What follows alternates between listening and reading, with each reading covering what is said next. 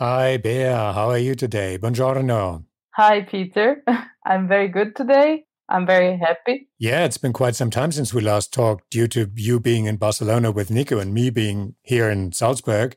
So I thought it was high time to reconnect, and I'm very happy that we're going to do an episode together today. And I'm happy to participate to do Journey Stories again. Yeah, you've reached out to me with an idea that immediately caught my attention because what we're generally dealing with here is people making it across the Mediterranean, migrating or fleeing across the Mediterranean Sea. And we're telling their stories of what happens to them before, during, or after that crossing. Uh, some of them may have crossed the desert before reaching uh, the Mediterranean Sea, but you've directed my attention to another desert, the one that separates the United States of America with Mexico. And uh, what was the idea behind that?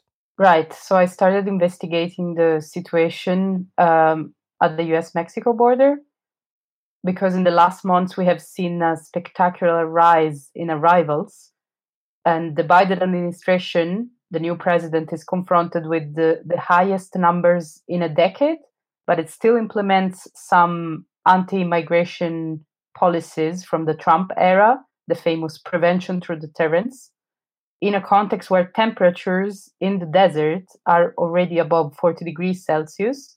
Um, thousands of lives are at risk at the moment, just like on our side of the world. The difference is that in Europe, sailors rescuing people from Mediterranean Sea where the water is danger, while in the US, hikers distribute water in the desert because uh, water means survival there. So I got interested in this a small NGO in Arizona, precisely at the US Mexico border, which is called the Colibri Center for Human Rights. And it's based in Tucson, Arizona, right? Exactly. And the Colibri Center for Human Rights is a place where you can report a missing migrant and they help families find answers by identifying those who have lost their lives in an attempt to reach the States. Mm-hmm. And you've talked with Tony Banegas, who is the CEO of that NGO, right? Yeah, besides being the executive director of Colibri, Tony is originally from Honduras and the former consul of Honduras in Arizona for many years. Um, and an experienced nonprofit uh, manager. Yeah, so he knows what the situation is like on both sides of the borders, right? Right. He knows what he's talking about. So I think it's going to be very interesting to have a chat with him. Yeah, it attracted my attention immediately once you suggested that story. So let's get on with it. And we're also going to include a few clips taken off the Colibri website, among them the voices of a few people who have asked the organization for help to further understand what they're doing and how they're doing what they're doing. And with that, let's dive into today's episode. Journey Stories Geschichten von Flucht und Migration.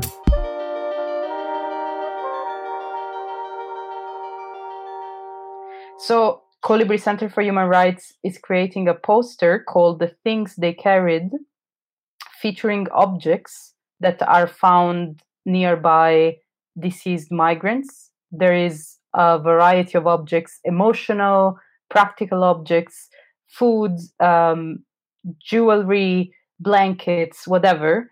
So I was just wondering, what would you take if you had to cross the desert? And what would you take with you if you had to cross the desert and why? No, in the desert, I would take water.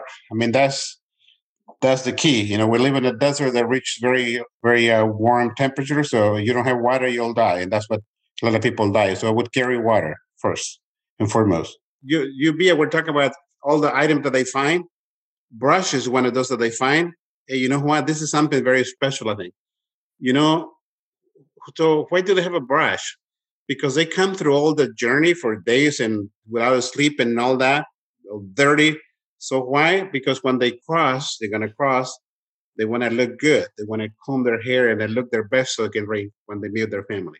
Which makes perfect sense. Everybody would want to look good for their new life abroad, right? And uh, I heard also that part of the price that you pay to a smuggler when you wanna cross to the state sometimes is uh, spent on new clothes that you would change after being trafficked as a migrant in a warehouse to be ready to look like a new man when you walk into the states. Um, Tony, can you help us understand what the journey into the American desert for these people looks like? You may know I'm a native of Honduras, and I also have the privilege to be the honorary consul from Honduras for almost 10 years. So I worked a lot with uh, migrants, especially from Honduras, for almost 10 years. So I've heard the stories many, many times. And uh, for example, if you come from Honduras and you have some money to pay, you know, a guide or a coyote, what they call it, you know, you can get to the border, you know, in a week, you know, if you you have resources. On the other hand, which is the experience of a lot of folks, you know, they don't have resources, they don't have money to pay. So it'll take them a month, and two months, three months, five months, because they'll be hiding away from the police. They'll try to get a hitchhike on the train or a, or a trailer or whatever. So it varies. But but regardless, it's a very long, long journey. They don't have the resources to pay for a hotel, so they sleep wherever they can spend the night.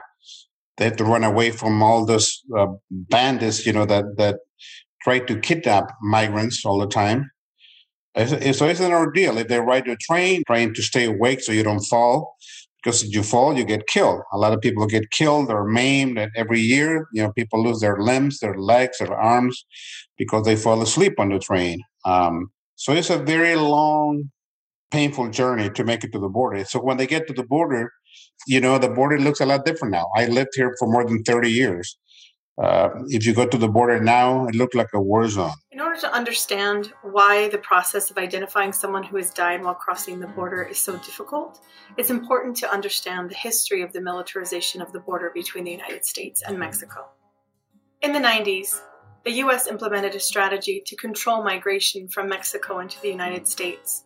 The idea was to close traditional crossing points pushing traffic into more isolated, desolate, and dangerous areas. The reality is that thousands of people have lost their lives and even more continue to be missing. Many of the areas where people are crossing and sadly losing their lives are very, very isolated. Unfortunately, the longer it is before someone finds them, the harder it is to identify them. And now they're forced to walk long distances in their remote inhabited places, canyons and, and mountains for days and that's what people that's why people die. Trying to run away from the from the border patrol. Again you're dealing with the temperatures in the summer that are scorching heat. And then in the fall you know december january when the temperature drop people die from from cold. So it's just pushed people to to far away places and that's where they die. And that's where we've seen an increase in numbers of people losing their lives. There are many NGOs who try to tackle this issue of migrants being pushed uh, into remote zones by border patrols by distributing um, items that they may need. So in Arizona, we have No More Deaths, for example, which distributes water. So I think it's very interesting that you say that you would carry water as first item if you had to cross the desert. I think it makes perfect sense. But Colibri service users are not migrants directly through item distributions but the families of disappeared migrants. Can you tell us why what you do is so important? So we're one of the few, and I, I tell the our team, you know, we like to say we're a very small and mighty team. I have uh, there are four of us full time, and then we have some twenty interns. But the work that we do, I like to say, is a, it's, it's not a job; it's a special calling because what we do, you know, we get when families uh, know that their loved one has disappeared, they will call us, they will make a report online or by phone. We take as much information as we can, photograph anything that we have that, to help us identify the person. If they find the remains of the body, we take a DNA sample from a family member. It has to be a you know a very close family member, you know, a, a father or mother or a son or daughter, and then we process that information and send it to a lab and uh, near Washington D.C and we pay for the for the analysis. So it's a very scientific process, and then within about three months, you know, we get the results to see if we have a match. One of the things that we know is that this is a very painful process. Families tell us all the time, uh, not knowing if what kills them. You know, not knowing that their loved one is still there under a tree or under a under a cactus.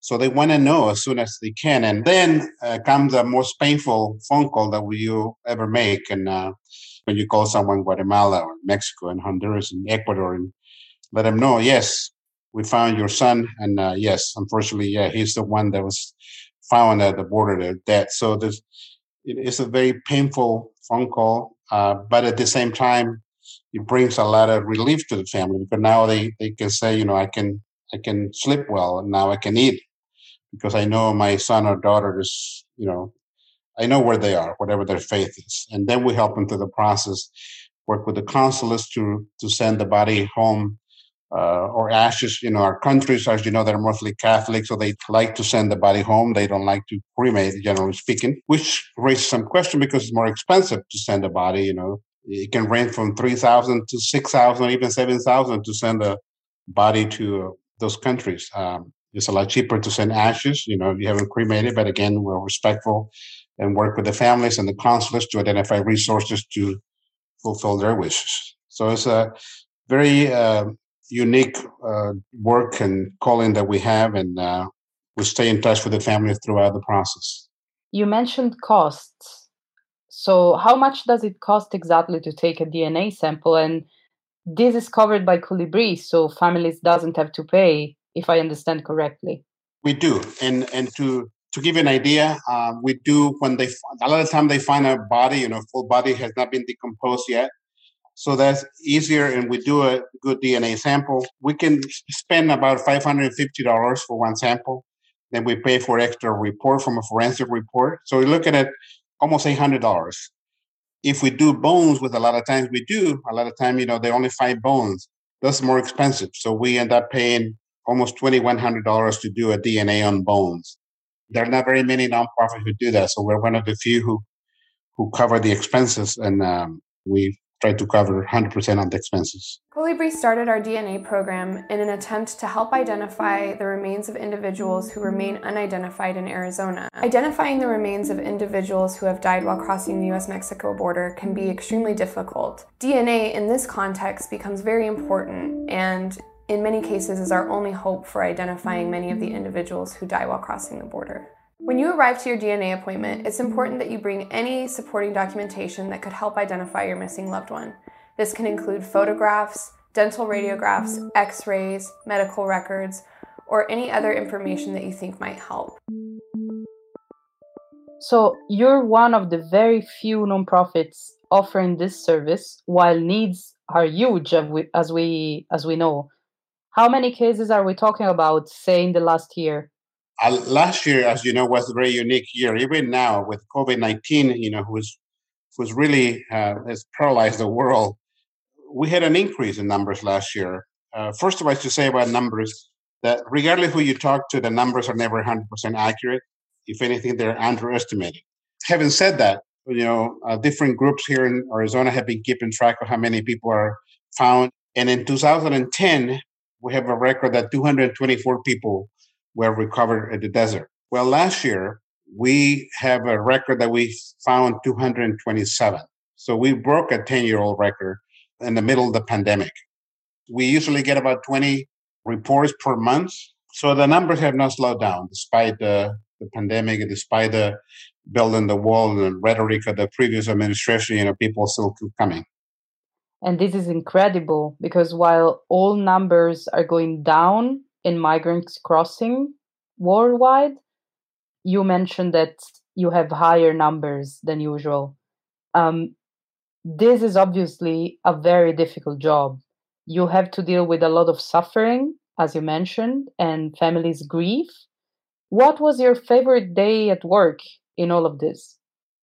You know, it may sound uh, a little, um, I don't know how to describe it, uh, because I said it could be more of it. When you talked about finding a, a dead person how that can bring some relief. I don't want to say happiness because it will never bring happiness, but that moment, you know, families tell us all the time. You know, you go through the whole process of, of grieving. You know, people, moms that don't eat. You know, they've lost weight for years. Since the loved one disappears, they don't eat anymore. They get dealing with health challenges. And once we get to the point where we say, yes, this this is your son, the one that we found, I don't like to use the word closure, but at least they move on. So that's moment, even though as a sound may sound um, morbid in a way, how that can bring relief, but it does. It does. Because again, it's not knowing what killed them, you know, for years. Uh, you know, sometimes we get a report sometimes right away when when someone disappears because they know their family is going to cross the border. They usually have a cell phone but a lot of time we get pe- people who've been missing for years, you know, uh, that miss that were missing two, three years, even five years, or even ten years before, you know. You know, any numbers is too high. You know, we we just had a campaign a couple months ago. It's called "Cuantos Más," and the point was, you know, how many more people have to die? Um, when I do a lot of interviews and and I throw numbers, people are surprised, and I hear always, "Oh, Tony, I had no idea." And I say, you know, I never want to hear that again because these are human beings with families and communities behind them in all those countries, and um, they're waiting for their return, waiting to hear the news, and uh, uh, that's what we try to do uh, every day. Yo soy Lisette Contreras Rodriguez y busco a mi padre. My name is Lisette Rodriguez, and I'm searching for my father, Eugenio Rodriguez Palma, who disappeared on July 28, 2014, while attempting to cross the US Mexican border. He was very friendly, very respected, and a hardworking person. Donde sea que él iba, toda la gente lo conocía. How have our lives changed since he disappeared? They've changed so much because we have no idea what happened to him. We don't know if he's alive or dead. The only thing I demand is that they bring him back to me, because his family is suffering from the burden of not knowing what happened to him. Papa, wherever you are, I want you to know that I love you and that I miss you so much.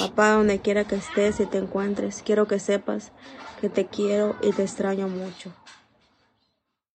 I first thought of Colibri for this interview because of the documentary Immigration Nation, which is available on Netflix for our listeners. And in one of the episodes, Colibri helped some mother from Mexico identify the remains of her son, Marco Antonio, four years after his death. And she says, like you mentioned, I know it's bad news because her son is dead, but I am happy because at least he comes home. So, do you have a case powerful like that that will stay with you forever? There's a family, particularly in Tucson, that I know that we found her son. Didn't take long. Again, we got lucky, and there are different factors that are playing in. And this is one of those stories where you know her son again was in touch with her all the time, and and and and was very young and strong and you know you think that you know he can make it through the trip but uh in this belief that uh, you know her son would would die but but he did. And and and we found in a short time the remain i mean the body and uh, i believe now she has taken the remains to mexico. But there are so many stories. I mean there are so heartbreaking stories that that we deal with all the time that um every story is unique. I can tell you that. It's young and old and and it's it's a it's a tragedy in the way you look at it. Uh, human beings dying daily on the border. People know that they might die in these circumstances, and yet they come. So, what do you think it is that drives them? I've been asked that question so many times. You know, people ask it too, kind of different way. Why would they do that? Why would they risk their life? And what I said, based on my experience of many years working with with migrants, uh, is that when you get to a point where you're so desperate, you know, you have a family, young family, children, you get to a point where you, you you've been looking for work for a year, two years, you're gonna find it work. You cannot provide food for your family. When you're threatened with violence, you know, some of the gangs and the, who want to recruit your children going into gangs, when there's the sense of, uh, you know, Honduras, we, we're just had this two hurricanes just last last year, back to back hurricanes that destroyed their livelihood you get to a point where you need to you have hungry children that, that need food that's when people decide to go north and and risk everything. They know that they're risking their life. But i always try to see the positive side. You know this is a, a good caretaker that is willing to to even to die to give his life to provide for their families and one thing that i do know is that regardless what country from honduras ecuador mozambique if you had everything you needed to provide for your family, you would not go anywhere. Who wants to go to a foreign country, speaks different language, different culture, and leave your family behind? No one. Based on all my thousands of interviews that I have with Hondurans that I know best, they'll remain in their community. If they had a job, they have health care, they had a, a, place to provide, they'll stay where they are. And that goes for any citizen from any country. The only reason they do this, when they risk their life, is because they're so desperate and they want to provide a better life for their family. Pablo Jacinto Gómez. La última vez que supe de él fue el día, domingo 29. My name is Pablo Jacinto Gomez. The last time I saw my brother was on July 29, 2018, the day he decided to cross the border. We did find him, but not the way we had wanted. On August 10th, we learned that the Colibri Center had found his remains. My brother attempted to cross the border because in our countries we lack so many things, which makes us having to seek other horizons. I hope that in future there will be better opportunities in our countries, that people won't have to risk their lives anymore to cross the desert and face the same fate as my brother.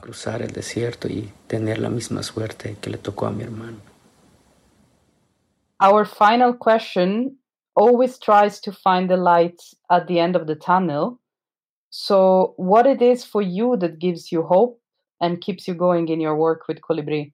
Yeah, that's a great question. Uh, one of the things I tell people when I talk to do interviews, I hope in a few more years that we don't have to be here, Colibri. We can be doing something else, community development. We can do, we can do so many things that we that we don't have to do what we're doing. But to your question, you know, we got a new administration at the White House.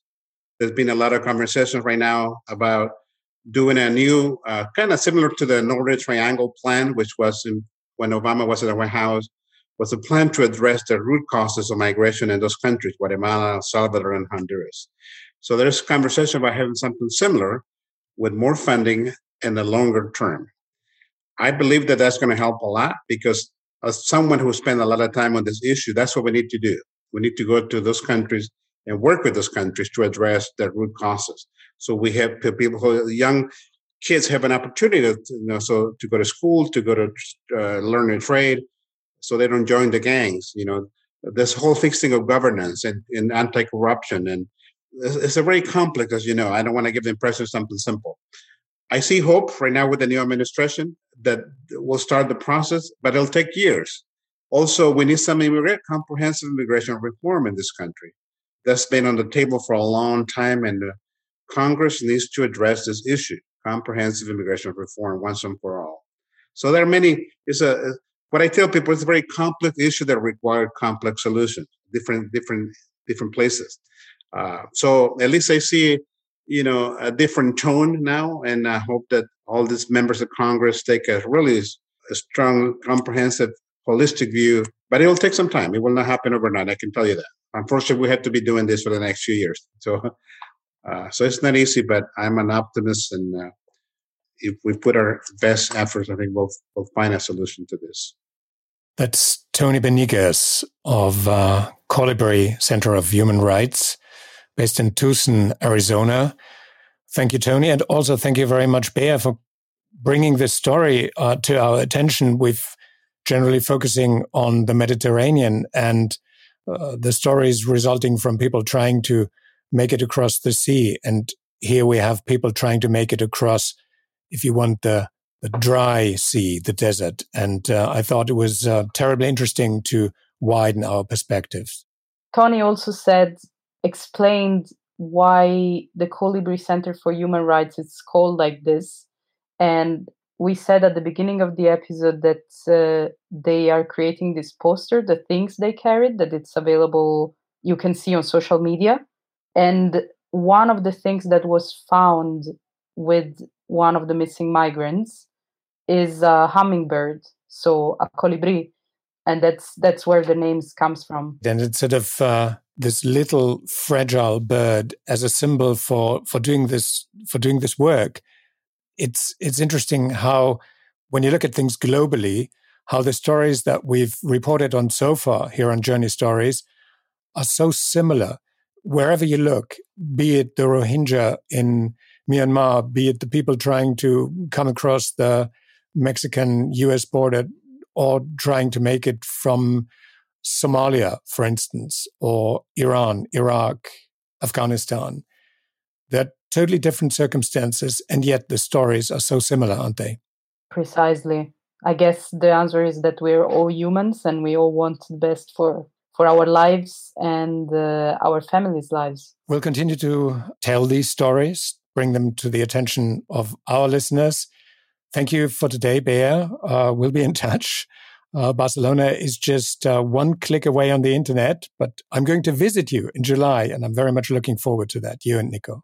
Thank you. We're also looking forward to that. Right. Talk soon. Bye, Bea. Bye bye. Thank you. And the music today was, as always, Rain, Rain, Go Away by AdNOP. And I, I had this little moment of being cut off when I thought of Rain, Rain, Go Away, thinking back to what Tony talked about people crossing the desert. Uh, here's our signation and uh, talk soon.